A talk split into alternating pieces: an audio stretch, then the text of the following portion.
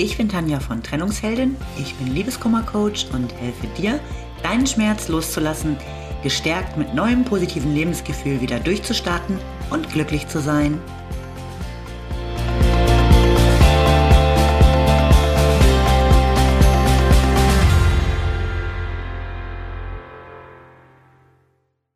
Hallo, schön, dass du wieder da bist.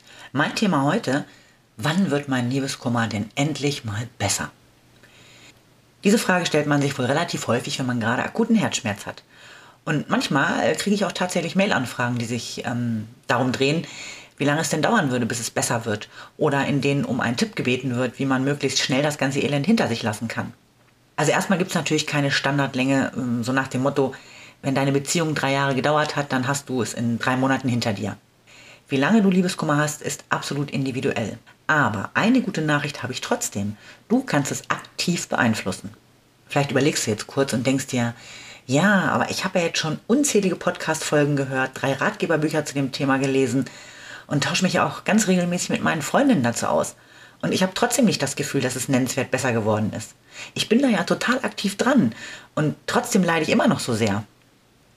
Tja, das ist echt klasse, dass du Podcasts hörst und Bücher liest. Aber wie viele von den Tipps hast du wirklich schon aktiv umgesetzt? Jeder Podcast, der sich um Liebeskummer dreht und auch jedes Ratgeberbuch gibt dir eine Vielzahl an Übungen und Tools mit auf den Weg, die dir wirklich dabei helfen können, deinen Schmerz loszulassen und wieder nach vorne zu schauen. Allerdings reicht's nicht, die ganzen Tipps und Anleitungen nur zu konsumieren, sondern du musst sie tatsächlich anwenden. Und zwar nicht nur einmal, sondern regelmäßig. Erst wenn du was regelmäßig tust, wird es zu einer Gewohnheit. Und da reicht es auch nicht, wenn du beispielsweise mal eine Woche lang halbherzig ein Dankbarkeitstagebuch führst. Wenn du wirklich schnell wieder emotional gefestigt sein möchtest, dann ist damit auch irgendwie ein Stück Arbeit verbunden. Um dein Denken zu verändern, reicht es nicht, wenn du dir nur mal eben was anhörst oder liest. Nehmen wir mal ähm, das Beispiel Sport. Äh, du bist völlig unsportlich, möchtest aber gerne einen Marathon laufen. Dann liest ein Buch mit Tipps und hörst dir den Podcast eines Profiläufers an. Kannst du nur dadurch jetzt selbst umgehend einen Marathon laufen? Wahrscheinlich eher nicht. Du hast ein paar Tipps aufgeschnappt und äh, kannst jetzt anfangen, danach zu trainieren. Und je öfter du trainierst, desto besser wirst du werden. Und wenn du richtig schnell vorankommen willst, engagierst du dir vielleicht noch einen Personal Trainer, äh, der dir so richtig Feuer macht und dich antreibt, durchzuhalten. Also ein völlig normaler Weg, da jetzt so ranzugehen, oder? Jetzt stell dir vor, dein persönlicher Marathon ist dein Liebeskummer. Der ist ja meist auch eine ganz schöne Strecke lang. Vom reinen Konsumieren der Tipps machst du da so schnell echt keine Meter. Auch da musst du richtig aktiv ran und dich Schritt für Schritt vorwärts bewegen. Viele Übungen sorgen dann für so einen Extraschub bei der einen oder anderen Etappe. Erschwerend kommt allerdings bei dem Liebeskummer-Marathon noch hinzu, dass dir von der Seitenlinie aus immer wieder Stöcker vor die Beine geworfen werden, denen du dann im besten Fall ausweichen kannst. Der äh, Stöckerwerfer, also dein Ex, schleicht sich nämlich immer wieder aktiv oder manchmal auch passiv äh, in deine Trainingsstrecke. Also Training unter echt erschwerten Bedingungen.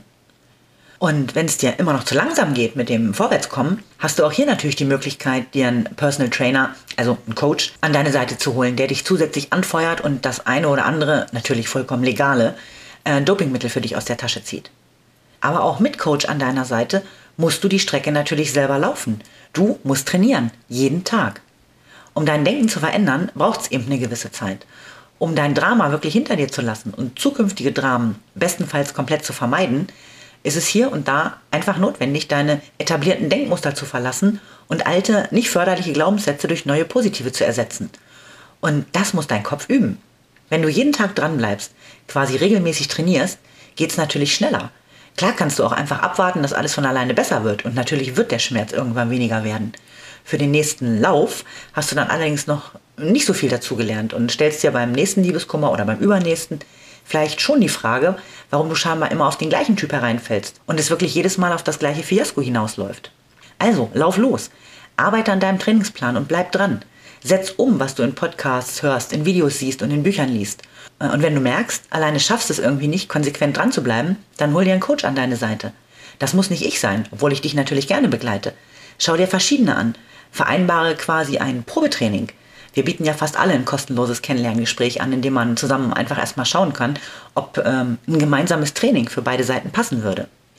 Wäre ja echt cool, wenn du bis zum Jahresende zumindest schon mal den Halbmarathon in der Tasche hättest, oder? Ich wünsche dir alles Liebe, bis zum nächsten Mal.